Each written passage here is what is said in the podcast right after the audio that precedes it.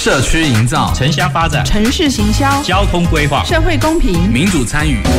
公共的事、你我的事。欢迎收听《公事好好说》，公司好好共，公司呵呵共。本节目由高雄广播电台与国立中山大学公共事务管理研究所合作直播。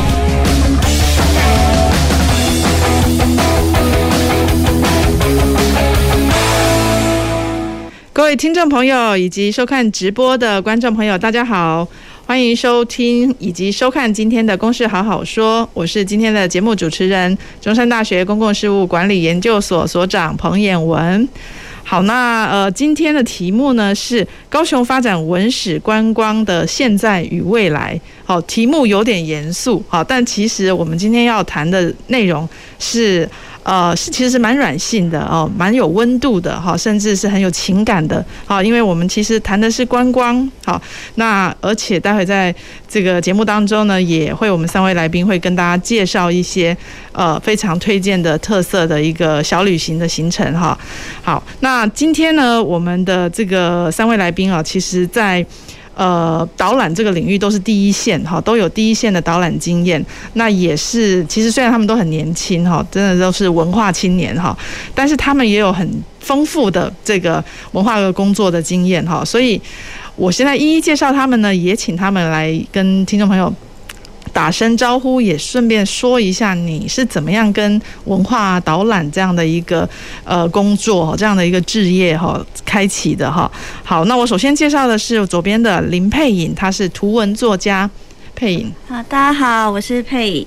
嗯、我最先开始做。呃，文化相关的导览，就是大概十年前在打狗文史在新会社有一个保存新兵街廓的哈马星的，嘿，哈马星新兵街廓的一个运动这样子。那其实是为了让更多的民众可以了解街廓与哈马星的价值，所以开始有了一连串的导览介绍。它其实是比较面对群众的，就是除了比较。直接激烈的抗争以外，我们也希望，呃，这样子的价值观是可以让更多的民众了解，所以用导览的这个方式，其实是蛮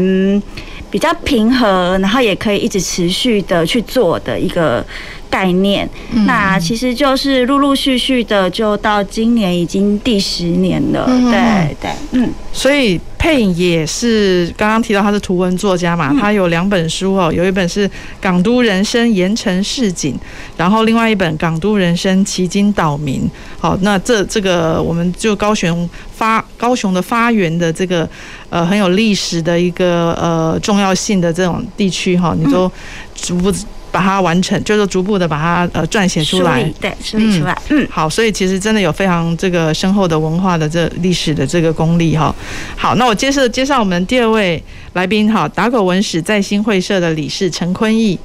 坤毅，大家好，我是坤毅。那我稍微跟大家稍微介绍一下，就是我。在投入所谓的文化导览这部分的一个历程，但事实上呢，最早期在二零零九年的时候，哈马星那边有开设一间呃用老屋作为呃替代空间的一个艺廊，叫做打狗港都文化艺术仓库。那当时候呢，就是在这个艺廊里面，我们除了做一些小型的艺术展览之外，同时也对地方就是哈马星地区的一些老屋做一点初步的踏查。那刚好在一次机会，我们举办了一个系列活动，就。配合展览以及导览这样子的一个行程呢，就是带大家更认识哈玛星这个地方的老屋。因为过去呢，这些老屋它通常会被视为是一个配件，或者是一个嗯比较不起眼的地方。因为早期哈玛星比较著名的都是一些，比如说代天宫啦，或者是高雄港站这一些比较著名的呃历史景点或是文化景点。那这些老屋通常它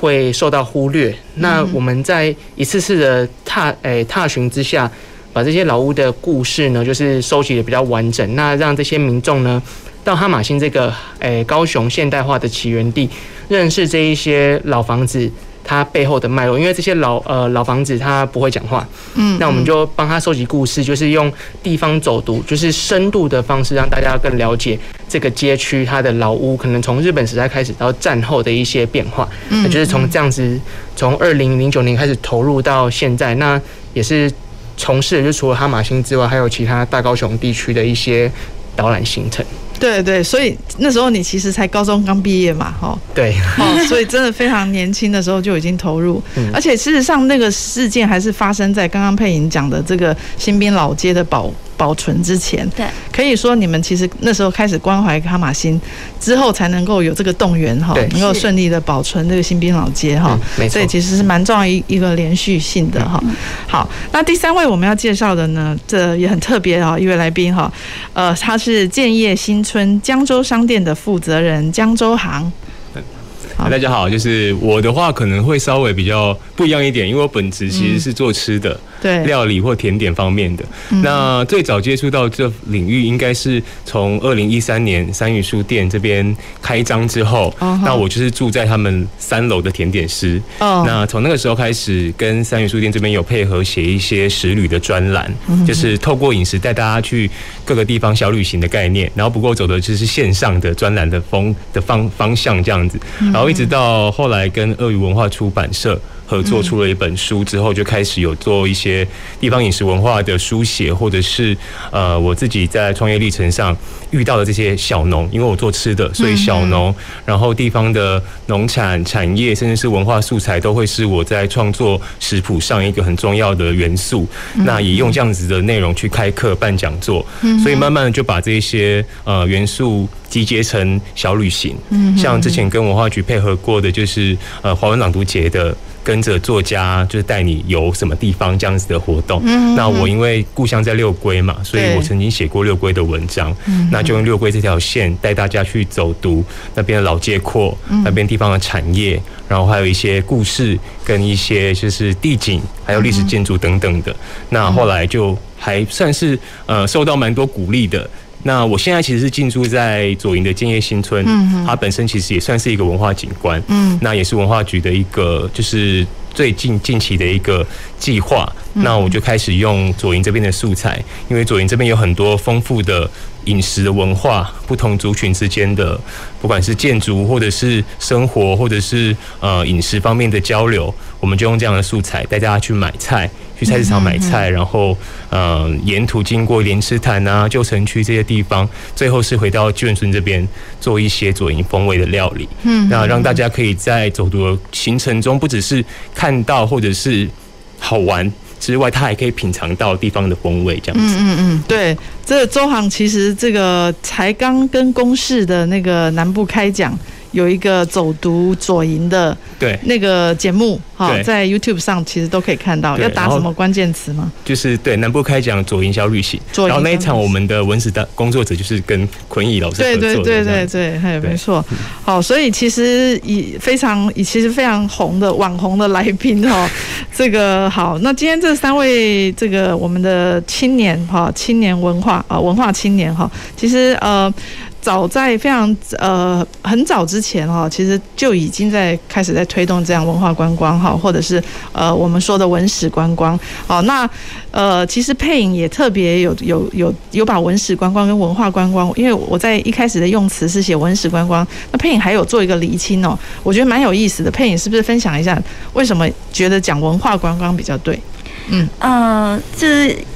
文化观光的部分也跟老师说一下，不好意思，对，这因为我们之前，因为我们之前其实有办一个文化论坛的讲座，然后也是召集很多民众来做讨论，所以这个方面有多一点思考。那我想文史跟文化最大的差异，对我们来说，它一个文史是比较知识型的，那它可能会是听起来会是比较有点是。线性的教学的那种感觉，我们好像有一种上对下，我要教你什么东西，历史啊文化。可是如果谈文化的话，文化应该是非常的生活的，嗯嗯，对，包含吃啊、喝啊、玩乐啊、感受啊，然后你跟这里的人聊聊天啊，买一杯红茶啊，然后吃点什么东西，我想，我想那个都是一个文化。对，那你如何带领完全跟这里不熟的人去，呃，譬如说买到他觉得很有意思的红茶，或者是走在他觉得会回味再三的那个小巷弄，这其实是文化观光可以做的事情。它面向会更多元，然后也许。有机会更感官一点，更身体一点，它不会那么的只靠脑袋，嗯，好像要背背诵历史的感觉，这样太严肃了。对，像像坤毅也有带过那个呃硬科吗？就是拓印，对我们，然后我们也有带过一些编织啊等等的，它就会更好玩。嗯嗯，对，确实，其实文化就是。其实是了解我们的生活的日常，这个在地人的生活日常嘛，不管是以前的在地人，或是现在在地人，好，所以谈文化观光其实是呃更宽宽宽广的哈。那那为什么现在？因为其实这几年我看到观光局也非常积极的在推动这种高雄的特色观光哈。那其实呃。他们做的其实已经蛮不错哈，如果大家有兴趣的话，到观光局的这个高雄旅游网哈，可以看到他们也介绍非常多的景点啊，还有还有特色行程。那呃，这个这样的一个风潮为什么重要？坤毅是不是跟我们讲？你觉得为什么推文化观光啊？这是值得努力的。应该说，呃，文化观光对于一个城市的自迷性的表现，其实是还蛮重要的，就是。高雄，它身为一个港都，它其实事实上不是有港都，还有山城的部分。那在这个幅员辽阔的地点，就是在这个场域当中，我们可以了解到这个城市什么样子的面貌。那事实上，透过文化观光是一个很不错的一个途径，就是让一个外地人可以很快速的认识这个城市的特征。那像其实刚刚佩颖有讲到，就是说把文史观光扩大成为文化观光呢，事实上它是。了解到更多的文化的面向，就不是单纯只有所谓的历史的部分。像呃，比如说佩颖，他本身是艺艺术家，他就是会有一些呃导览，他是结合速写，就是带就是用其他的方式带你去认识这个街区，不是只有我们单纯讲，就是跟。听众在听而已。那像我们，比如说在哈马星那个地方，我们的行行程，因为我们长期耕耘在地方，发掘，呃，就是尽量发掘跟挖掘地方的特色的过程当中，我们可以发现，事实上有很多的发展的可能性。嗯，所以比如说像哈马星这个地点，我们一般走在街道上面的街区的建筑导览之外。还有上山的行程，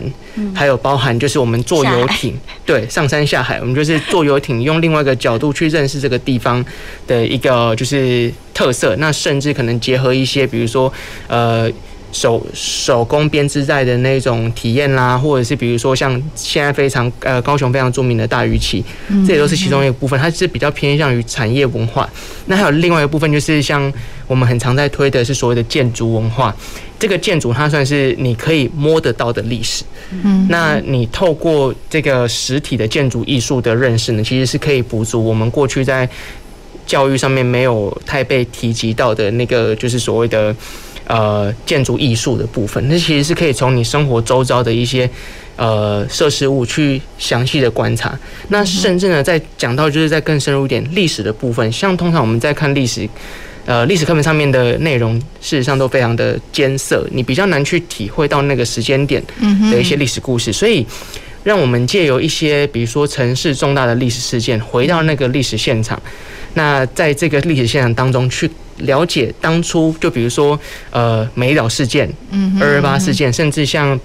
今年是文协满百周年，嗯，那过去这一些参与文化运动的人士们，他们是怎么在这个土土地在这个场域当中去奋斗的，或是有一些比较有趣的故事，所以它就是像是一个活着的历史课本，就是我们不用单纯待在教室里面，就是看着枯燥的文字内容，那顶多可能搭配几张老照片，我们回到现场去，就是可以让。这一些听众们有更深刻的一个体验，直接对，那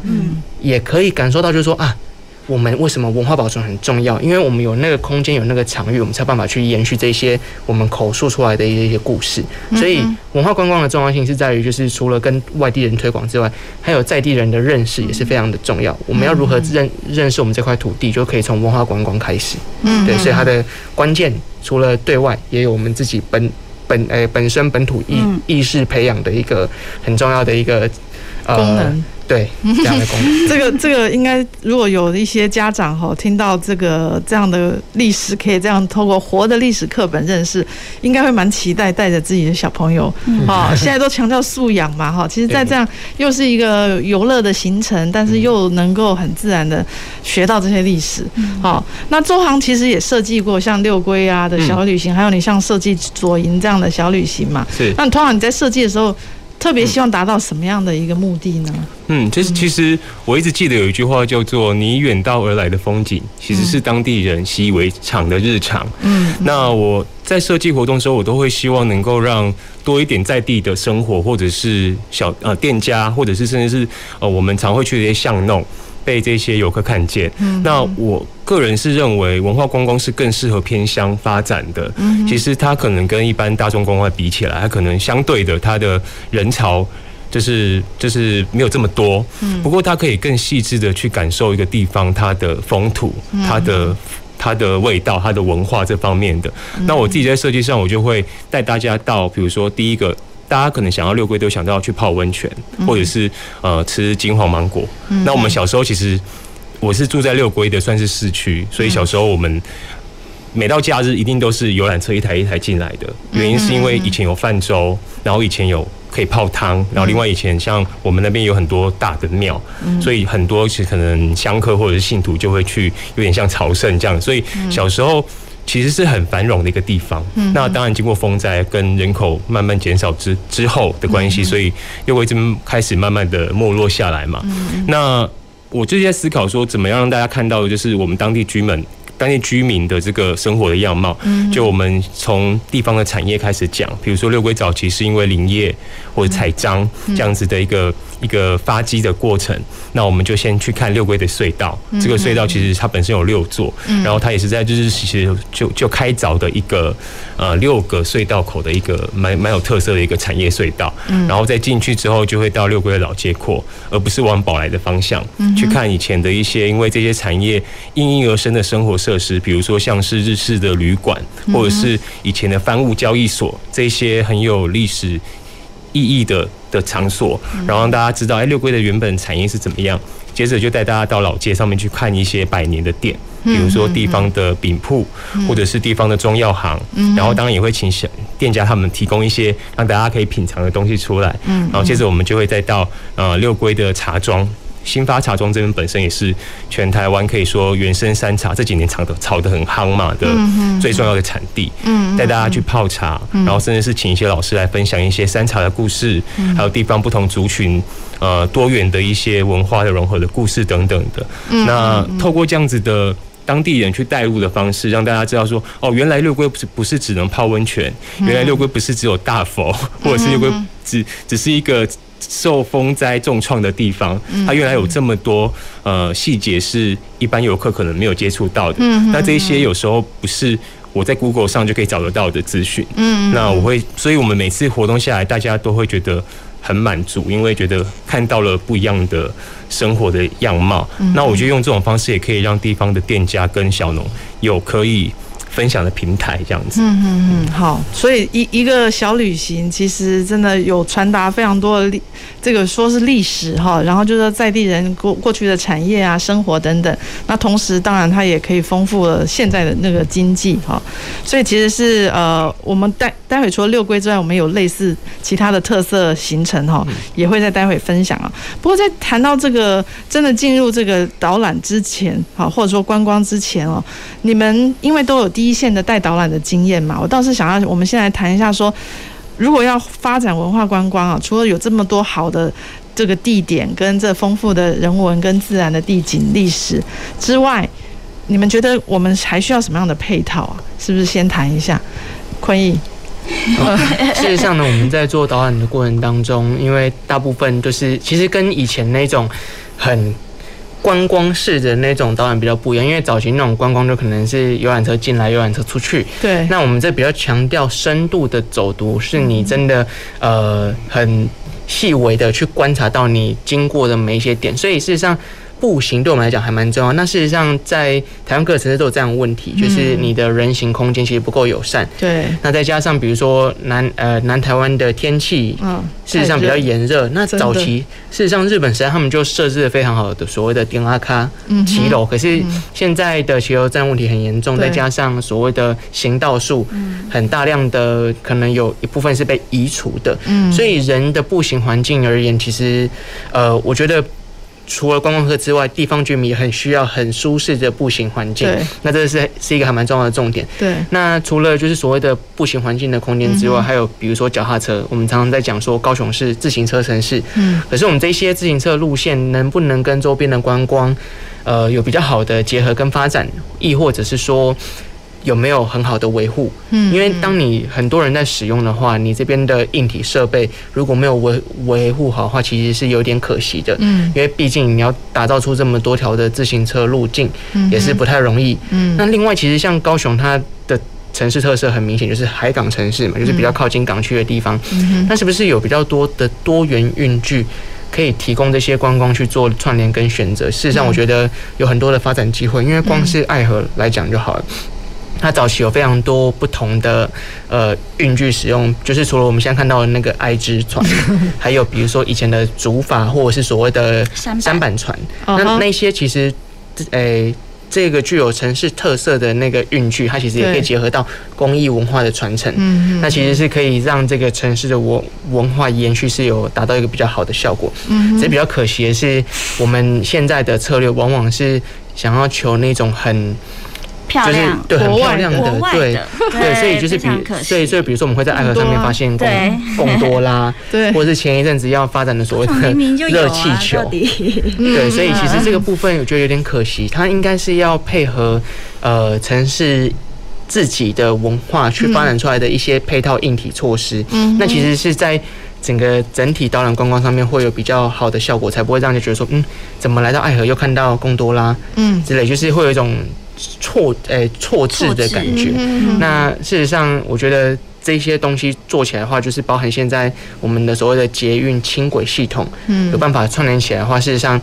呃，对于一般游客想要深入了解这个街区，他就可以很方很方便的透过这些多元的运具抵达这个空间。因为我们现在想强调的是让，就是一个地方的营造，让这些。游客们可以来很多次，所以他透过不同的运具去抵达那个空间，事实上每次都是不一样的体验，而不是像早期过去传统那种团进团出，就是游览车的概念。嗯，对。那事实上就是这个是我觉得对于高雄的文化观光而言是一个还蛮重要的一个部分。嗯嗯嗯。那佩颖呢？你有没有什么？因为其实刚刚坤已经真的讲蛮多了。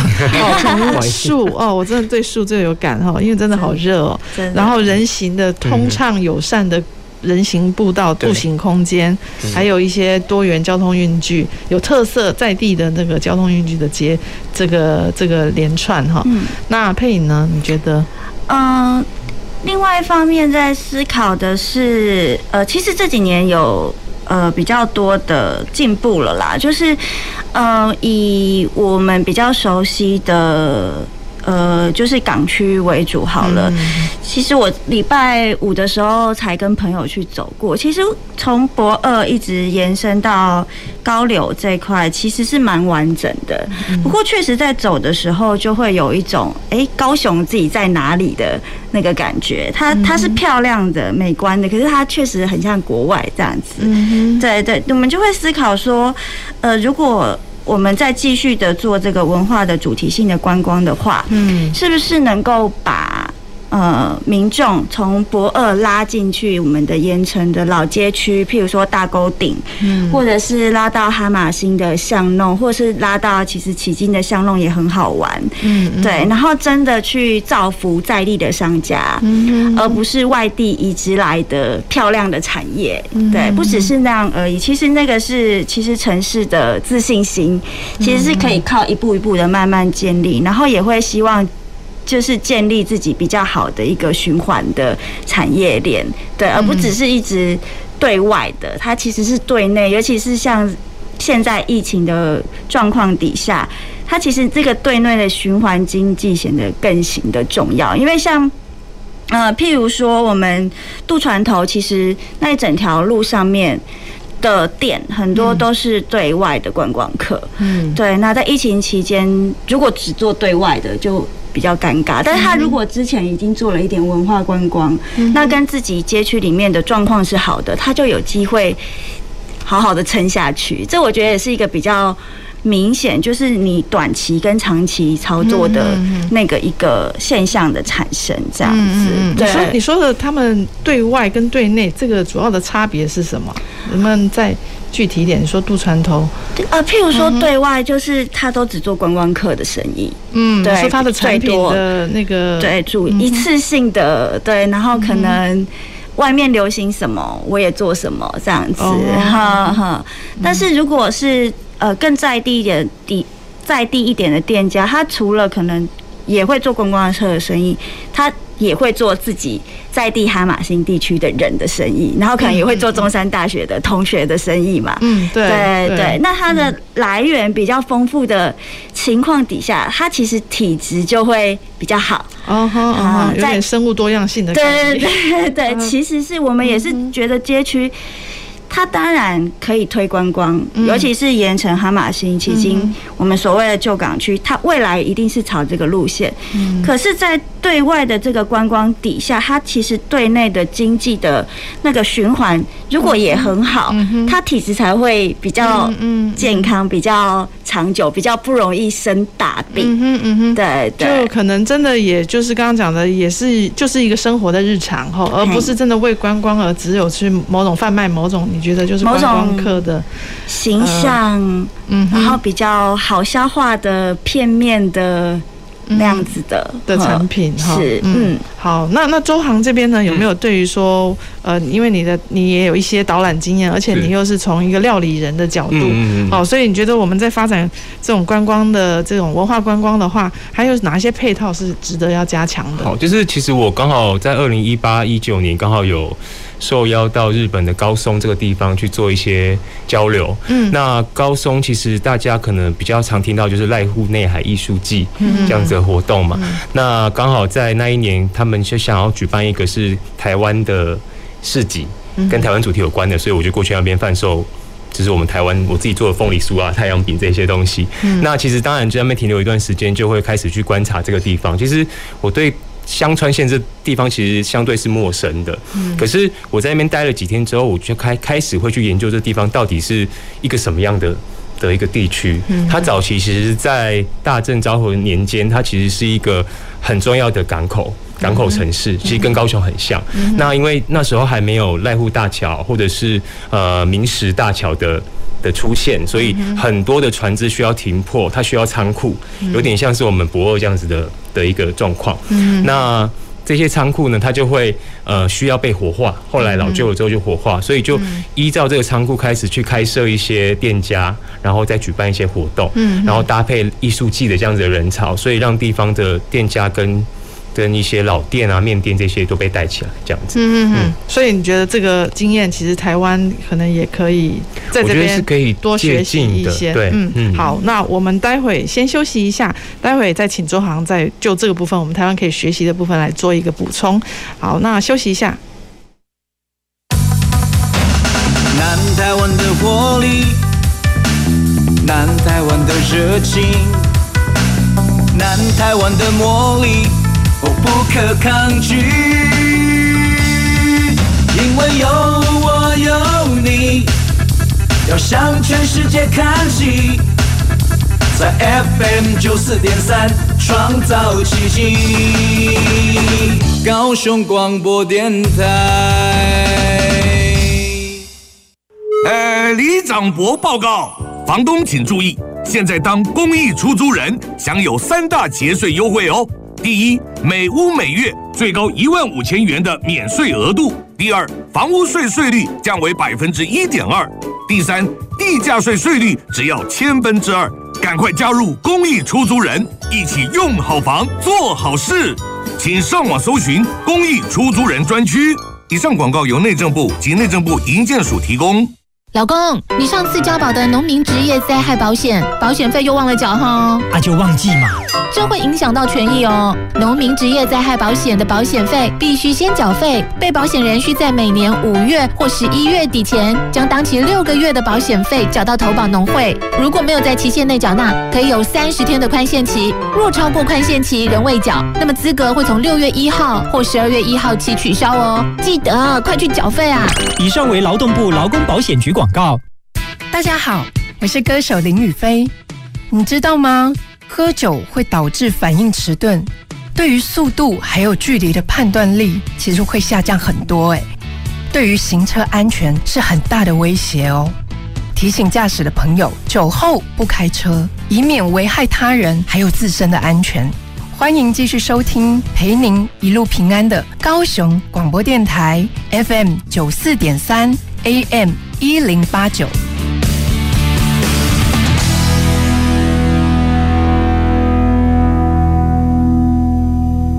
大家好，我是陈军医师。疫苗保护力是指接种疫苗的人与没有接种的人相比，减少了多少生病、重症或死亡的风险。所有的疫苗在开放接种前，都必须经过卫生主管机关确认安全性与有效性，符合国际标准。并经由专家会议讨论来订定接种对象及优先顺序。符合条件的接种民众，经医师评估后接种 COVID-19 疫苗，可保护自己与他人的健康。有政府，请安心。以上广告由行政院与机关署提供。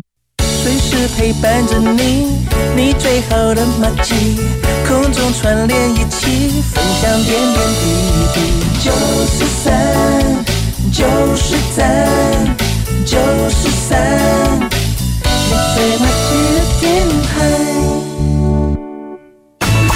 公共的事，你我的事。您现在所收听的是高雄广播电台与国立中山大学公共事务管理研究所合作制播的《公事好好说》。欢迎回到《公事好好说》，我是今天的节目主持人中山大学彭彦文。我们今天谈的是高雄发展文化观光哈的现在与未来。那我们邀请到的是三位青年的文化人哈，林佩颖、陈坤毅跟江州航。那呃，其实刚刚周航提到哈，就是说呃，在日本观察到一些他们在在地这样子呃，可以在文化的推动文化观光上的一些配套。哦，那觉得台湾我们这边可以学习的地方，周航是不是继续？嗯嗯，好，就是就是从高雄这地方开始讲的话，其实就会回归到它的这个这个这个城市，它当初的应该是说它的定位啦，就是港口城市。嗯，然后它其实大家可能都有听过。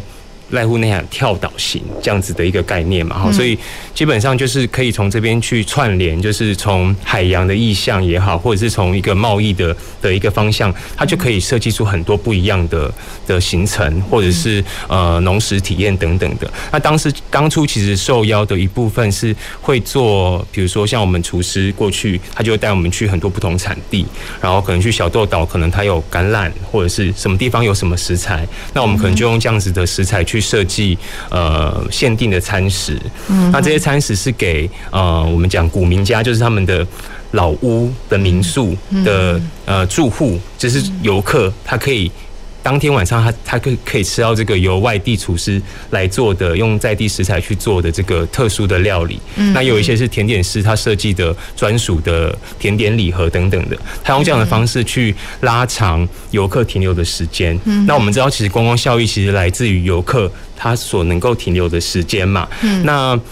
他尽可能设计更多。丰富的活动，比如说像我们的话是参加市集，那如果是以游客的话，他可能就可以让他住宿，然后住宿可能也有又有一些不一样的走读的路线，嗯，像他也有一些类似像是呃我们在讲草药的采集，哦花草的采集这一些，然后他把很多大自然的素材或者是当地的一些特色的风土特产，嗯，都融入在这个走读的行程当中，然后也融入在这个餐食的设计上，然后再感受一下当地的那个氛围，那当然。游程你就会看到很多，比如说他们的这个港口这边，可能过去因为很多船员，所以他会有生理需求嘛，所以它红灯的这个这样子的产业其实就发达的很，就是非常的发达。然后另外还有像他们交通的运输方面的船啊，大小的船啊，他可能就会做一些介绍这样子，所以我才会觉得其实跟我们高雄某程度上其实是蛮蛮接近的。嗯，那。其实我们在那是政府推的吗？还是它其实是由地方政府跟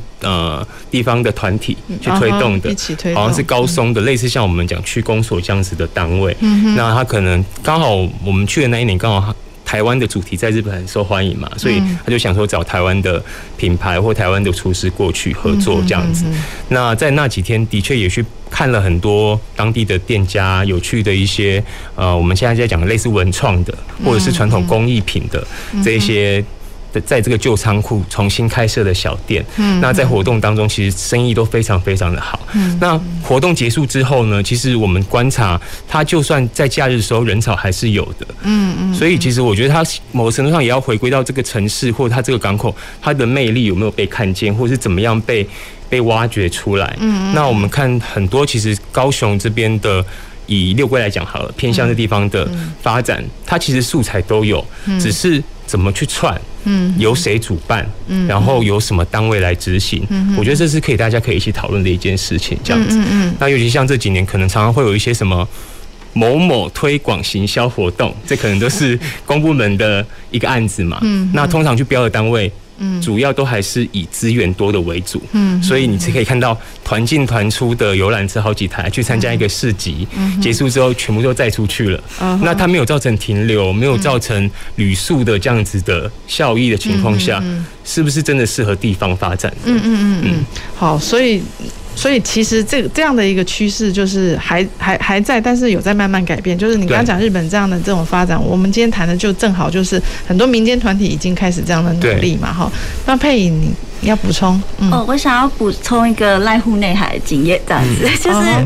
我其实有去过那个濑濑户内海第一届艺术季这样子，嗯嗯、然后那时候是去做志工，做艺术志工这样，就讲一个小小细节。嗯、那时候我参加他们的小虾队，然后我就会收到 email 关于他们的讯息。现在十几年了，我的信箱还是不断的收到讯息。哦，对，这是有延续性的，就是不管我要不要知道，我都会。收到他们的信，是以一个就是说去观光过的人就会一直收到，还是是志工的角色？志工可能是志工的角色，但或者是就是你就被加入他们的通讯录了，然后他们就会一直一直一直的告诉你说他们做了什么事情，最近又有什么事情要发生这样，然后你就好像觉得跟那个地方总是有一个连接在，你就会想要有机会的话。我会再回去看看。嗯，对对，哎，这也是不错的一个一个重点哈。好，那我我们这个刚刚从从谈到濑户内海之后，我们回到高雄哈，因为其实今天这个一个重头戏就是要介绍给我们听众朋友，呃，你们自己觉得推荐的一些值得走读的一些行程。好，那我们是不是从坤义也先开始？可事实上，就是高雄，大家常常会提到它曾经是一座工业城市，所以它跟工业相关的那些遗迹，其实基本上还蛮多的。嗯，那这些工业呃场域呢，往往是跟整个铁道运输的那个系统是环环相扣的。嗯，所以其实像高雄有蛮多的一些景点，比如说台湾第一个现代化制糖的糖厂，嗯，桥头糖厂，它其实是一个还蛮不错的场域。那包含它厂内的糖业铁道。也是台湾就是专用糖业铁道的，就是始祖。嗯，所以它其实除了是第一个现代化糖厂之外，也是第一个用所谓的，诶三十英寸的轨道，就是我们现在讲的那个五分车小火车的那一种，呃，轨道最早的一个地方。那那个是一个场域。那我们再从那个整个纵贯线连接。走到就是比较靠近鼓山那个地方，就现在有一个所谓的鼓山站，那附近早早期就是呃台湾第一个现代化的水泥工厂，嗯，就是所谓的那个呃现在的台泥的高雄厂，现在已经在做一些相相关的更新，可是它还有一些呃水泥槽，还有一些石灰窑还在，现在是见证了当时候呃台湾很重要的一个呃产业遗迹，嗯，那再继续往南边到那个高雄港站，曾经是。台湾最大的货运场站，就是用铁路货运的，那它连接到非常多的仓库、码头，这一这个所谓的临港线系统呢，嗯，其实算是台湾当时候规模最大的。嗯，对。那除了这这些之外，比如说像以前曾经台湾规模最大的那个砖窑厂，就是那个台湾炼瓦株式会社的工厂，在三块厝，就是现在中都的那个地方，那那边以前也形成了一个所谓的产业聚落，当时候有一些所谓的铁路线。连接到现在的三块厝火火车站，嗯，早期有非常多的一些，比如说像是制罐工厂啊、酒精工厂，嗯，那甚至呢，就是早期糖业铁路，还有到旗山车站那个地方，所以其实旗山那边的产业，还有包含九曲堂那边的一些，比如说凤梨会社那些工厂，事实上都跟这些运输系统还蛮有关联性的。所以事实上，工业城市，它这一段历史并不可耻。它是一个整个城市在转进一个很重要的经济的动力。对。那当它留下这些很重要的历史遗迹，那我们全部都直接抹除掉的话，事实上让这个城市起家的特色就完全不见了。嗯。对。那比如说还有曾经是台湾南部最大的铁路机场高雄机场，现在也被废除。那这些很重要的那个产业遗迹要如何跟现代的生活去做一些配合？它其实可以创造出城市一些比较有趣的空间，而不是单纯的就是一般城市都看得到的。很模板化的公园，嗯，很模板化的工厂，或者很模板化的那个林荫大道，嗯，那如果说就是有办法结合地方特色的话，事实上我们城市的文化观光会不断的开枝散叶，嗯，不会单纯只有这这些景点，我们会继续延续到后来，会有更多不同的路线是有办法去产生的，嗯，对。所以坤毅，你刚刚讲的这些工业遗址的景点，嗯，它是它是。已经就是可以去看了吗？你刚刚讲这个要怎么串下来？刚刚讲的大部分，比如说距离都很远呢。哎，可是它就是只要坐火车或者捷运就可以到的。OK，就比如说在桥头站、嗯，鼓山站，那或是所谓的我们坐轻轨到哈马星盐城这个地方，嗯，那或者是比如说三块厝火车站就可以很轻易的到那个，比如说中都窑厂啊，或者是它周边的这些景点。那九曲堂站就可以到那个凤梨会社，嗯嗯，所以事实上它这些。透过我们现在还存在着的那些运输系统，嗯哼，是有办法直接只要透过公众运输就够了。对，大部分是可以的。哦，对啊。那事实上，呃，我再多补充一点，就是比较有趣的是，高雄有一个很重要，就是所谓的高美馆。对，高美馆他们其实有非常丰丰富的馆藏，它其实是跟地方的团体去做合作，有一些艺术侦探的行程，就是透过画作来了解这个城市风景的变迁。嗯，那这也是一个还蛮不，就是还蛮不错的体验，就是我们从艺术家的眼光当中，嗯，去看他们记录下的一个城市早期的一个变化，这其实是一个还蛮有趣。正在开发的一个，哎，就是已经有初步开发的一个游程哦，就直接在高美馆里面去看，就是呃，不是单纯在馆内哦，是走到户外当地，就是高美馆跟第一社大他们有合作推推出了所谓艺术侦探的旅程这样子。哦哦哦，这也是以另外一种行程的方式，好，好，那哎，佩影呢？佩影，你你要推荐我们什么样的走读行程？我我个人就是比较想要推荐。肤浅的吃喝行程没有，就是重要就是呃有趣的好玩的，然后我觉得盐城是还蛮值得好好走一走的，就鼓励大家提提起勇气离开博二这样子，然后盐真的盐城有很多，不只有博二，不只有博二。看要文青店、王美店、古着店，还是那种经营几十年的小吃，盐城都有。嗯，对，动动动你的手去 Google 一下，这样子。对，而且其实盐城的尺度我觉得很刚好。嗯，然后现在天气也蛮好的，然后用步行的状态是蛮蛮适合的。那如果真的很怕晒的话，建议大家走大沟顶，然后沿着那个里面走，就是它当然有一些。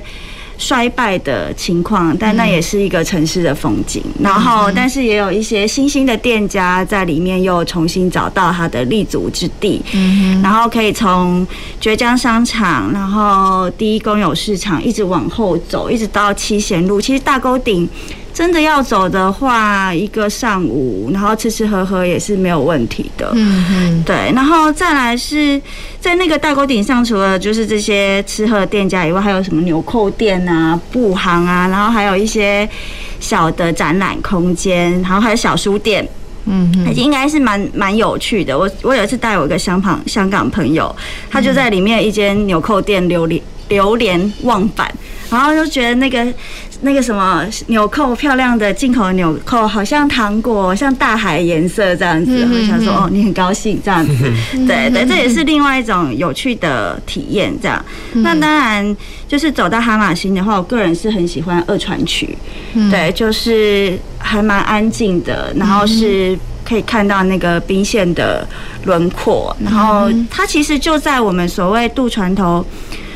呃，很多观光店家聚集的里面的巷子钻进去，然后它就是一个靠港的船区。嗯，嗯，那我带过朋友，他就说啊，这里好像澎湖这样子，某一种港口的气味这样子。嗯嗯，对，这些行程是自己就可以走，还是说也有一些导览的套装的，有人来导，就是说能够解说呢？呃，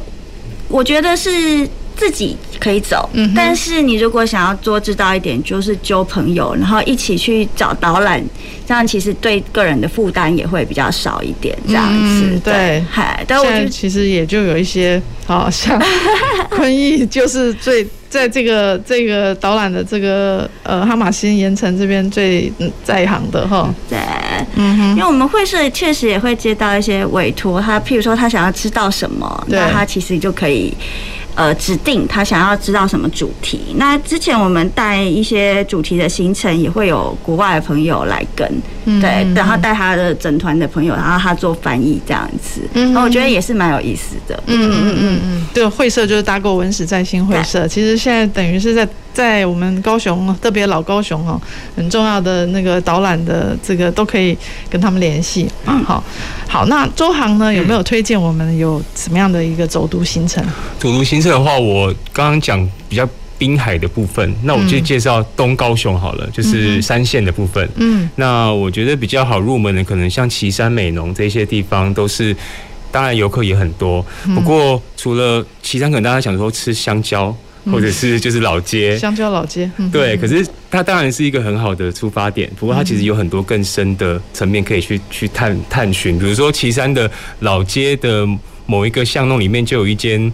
开呃，年轻人开的咖啡店，然后他是用一个以前人家讲什么私塾嘛，就是小书小书房的一个古厝，然后把把它把它重新整理，变成一个很有日带点日式风格的咖啡店。然后还有像是呃，其他老街上也有一个是内门过来的。在做半桌的第三代，嗯，给实验室的朋友他们经营的一个工作室。嗯，那另外美浓的话，可能大家想到是客家文化嘛，可能像是纸伞啊，或者是蓝山这些比较基本的。那可是其实，在美浓其实也有一一个社区，它就是从我们讲那个滇缅，就是以前的异域孤军的这一群。以前的孤军过来这边迁移到这边居住，已经居住了可能六七十年的这样子的时间了。那他们发展出来的地方风味餐就是属于比较像滇缅料理式的。那全台湾其实以南部地区的话，就是在这个美浓这个地方跟里好像是离港的交界处。那这个是可能一般人比较没有听过或者是接触到的。那相关的讯息，我觉得或许可以。打一些关键关键字，就是地方的，比如说有一些协会，或者是地方的关注一些可能地方比较比较比较特别的 的单位或团体。嗯，那有一些当然是公所，他这边就会就会有一些相关的活动的举办。那不过我觉得做一点功课，然后去搜寻一些关键字，其实要找到可以带路的人，其实。并不并不是这么困难的一件事情，这样子。嗯嗯嗯嗯，对，周航其实就提到一个重点，就是我们听众朋友可能听到我们介绍这些之后，说一说，可是他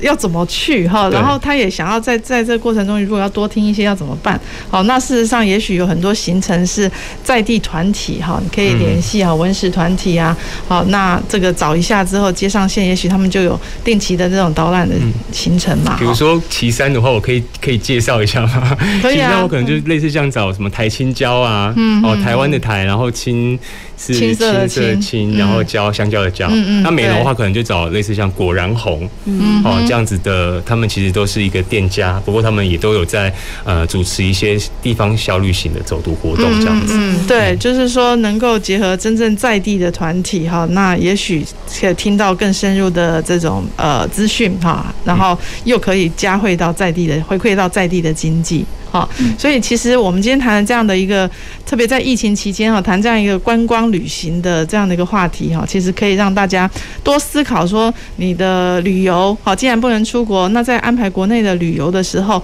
其实除了呃这个呃只是去住好好的饭店说啊，或者是去呃吃之外哈，其实是还可以有更多的这种呃更多的学习的哈，然后更丰富更有呃特色的一些行程嘛，所以在最后。是不是就就请我们来宾来从你们这个导览的这样的一个经验哈？那对我们想要来进行旅游的呃听众朋友有没有什么建议？好，我们从配影哈，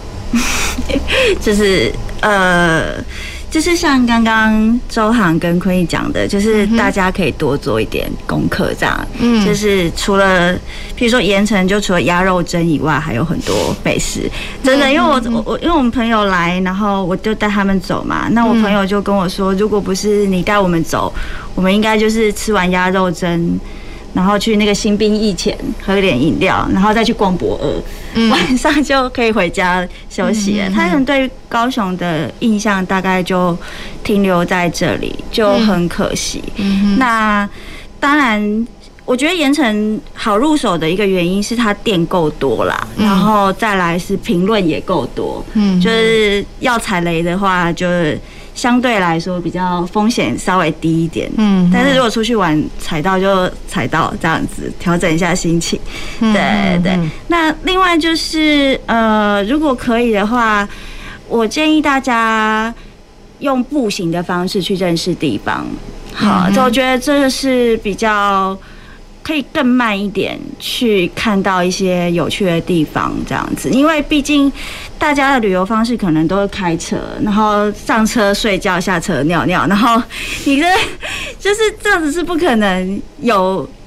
特殊的有趣的体验的，对。那你自己可能也是透过步行这个方式，慢慢的让自己的感官舒缓开来，然后可以更多一点时间去。感受这样子，这是可能会是呃，我给大家的一个呃，真的在观光上面的建议，这样子，对，就是调整自己的步调，嗯，好，然后换一下那个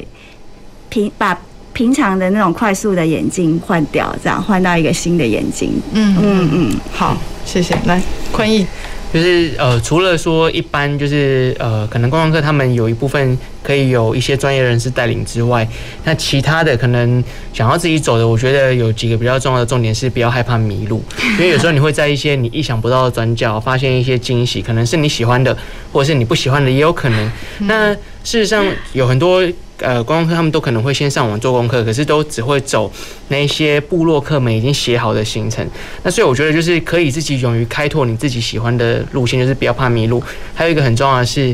可以多多跟呃你到那个地方，因为你想要认识地方，那你可能没有带没有带领人，但是你如果愿意跟地方的，比如说商家、一些耆老们去做对谈交谈的话，你可能会有意意想不到的收获，可能是。一个都没有人知道、没有人记录下来的一个地方故事，可能就被你听听见了。嗯，那你就有机会，就是再把这个故事，就是比如说记录、书写下来。对，那这其实是一个还蛮重要，就是说你用你的步调，就就像是在跟一个朋，哎，你要认识一个新朋友的过程当中去了解他、去认识他。那这个其实是可以让你更能够深刻的体会到地方的特色的重要性是在哪里。嗯，对，所以就是重点就是不要胖一路。多多跟地方的人就是做交流、交谈这样子，我觉得是这两个还蛮关键的一个内容。嗯，不过我我也想要追问说，那如果我是你，你刚刚讲的这个有点比较像是年轻人，我有这个美，我有这个时间好去探索，然后这个可以，然后 对，就你们可能现在因为你们真的年轻，没有想到说，我今天如果拖着这我的小孩啊，然后可能他他们就是。感官就是已经被这个玩 game 已经刺激，所以他必须要好玩一点的话，哦，对这样的父母，我先留这个问题来给两位，好，来来想一下，那有没有什么建，也有没有什么这这样的父母有没有什么建议？不过来带着很多小朋友，带着自己家里小朋友，要全家要要要体验这样的文化旅行的。嗯，好，但是在这之前来周航，那你是不是也讲一下你对观光客就来想要来小旅行的这些呃民众有什么建议？呃，我可能会建议大家保持一颗开放的心，就是甚至是有一点换位思考，去呃去感受真的当地人生活上的一些，不管是不便或者是他的他的形态。哦，举例来说，像我在某一次带大家到六龟去有一间百年饼铺。去呃品尝他们的招牌的饼，嗯，好，那当然吃完之后大家很开心，就有很多人说，哎，他想要买，他想要买几颗，他想要买多少这样子。然后老板其实没有特别准备，因为他平常时候准备并不会有人买，嗯，所以他就想说当天活动他就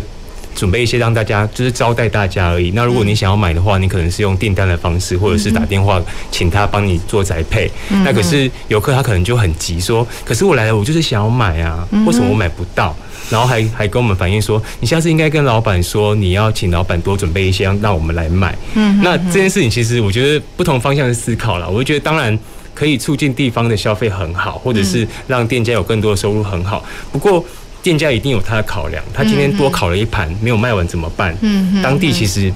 不是节庆，大家不会去买这个东西。嗯，嗯，那所以游客或许也可以用他的思维去做一个调整，就是我不是说在在市区，我到一家糕饼店，我就可以随时买到我想要的东西。在六龟或在偏乡，其实。是没有这么容易的，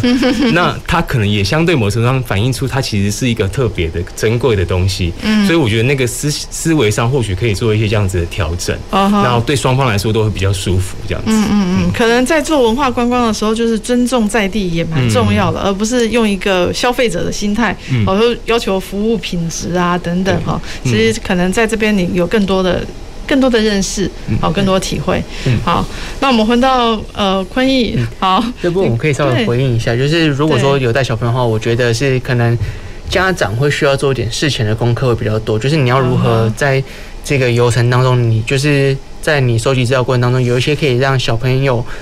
发挥他们体力的一些地点，或者是你有一些活动的设计，就比如说，可能我要出个学习单给你，那。我会有奖励，就比如说你可以去观察什么东西。嗯，但事实上，如果说你当你培养这些小朋友他观察能力的时候，他其实对于他后后来的一些呃，比如说学业上面，我觉得应该会有蛮大的帮助，因为他善于观察。嗯，那还有包含就是说，如果说这些小朋友一一旦觉得说，嗯，好像不去游乐园的这种旅游也很好玩，嗯，是某是某一种程度，就是你要让他当个侦侦探，去做一些呃很有趣的考察观察事情。那当他一觉得这有乐趣的话，那我觉得以后就不一定都每次都要把小小朋友往游往游乐园送。嗯，他可能可以在这些，比如说学习地方文化，或者是有一些手手动的东西，或是认识大大自然的东西，他有机会就是用这样的方式去亲近的话，那我觉得或许是会比较好。那但是前提是家长需要做点功课，嗯，去做一个游程设定，因为毕竟家庭的教育重要性是还蛮显著的啦。对对对，这个这个很好，很很重要的提醒，好，就是要做功课。好，佩颖呢？我直接推荐两个行程，就是作为父母真的是没有那么多力气做功课，就是在第一个是那个武德殿加鼓山国小，就武德殿很日式风情，古山国小最近刚做完，然后有很多的新的游具，然后他们底下就是停车场，然后走几路路路就是代天宫，可以去吃东西，然后再来是莲池潭周围，在海马星，在海马星，对对到。呃，高雄武德殿，然后它对面就古山国小，嗯，然后再来是莲池潭附近，其实有一些亲子公园，你可以连着那个哈喽市场一起玩，嗯、对对，然后然后附近还有最近建成计划计划刚修好的旧城，它是一整个的，对对，其实。都有啦，就是公园加古迹加美食，就把这三个要素连在一起，应该就比较好应付小孩这样子。那如果是对呃要带携带长辈的，那其实我觉得就是行动很安全，然后方便是第一要素这样子。那个那个文化观光其实没有关系，我们就把它往后推一点，对对，让他舒服，大家都开心，呃，出去玩就是这样。嘿，嗯，好。那我觉得今天这个大家介绍了很多行程哦，那其实有一个很重要的是，我们还是需要呃，就是是否能够在一些行程的那硬体啊、人行的空间上，可以多有一些这个努力哈，让我们大家可以真的是能够去欣赏好好的旅游、走读我们高雄这么丰富的这么多的景点。那大家也可以不用再像过去是旅游就只是消费或者是去住饭店而已哈，其实真的可以在透过旅游能够更认识高雄，更认识我们自己的文化。好。那而且这是有趣的，不是真的很像像这个在读书啊，所以我今天非常谢谢三位我们的这个文化人的分享哈，那也谢谢大家的收听，下星期一欢迎大家继续收看收听《公事好好说》，再见。《公事好好说》节目由高雄广播电台与国立中山大学公共事务管理研究所合作制播，每周一下午五点三十分进行到六点三十分。谢谢您的收听。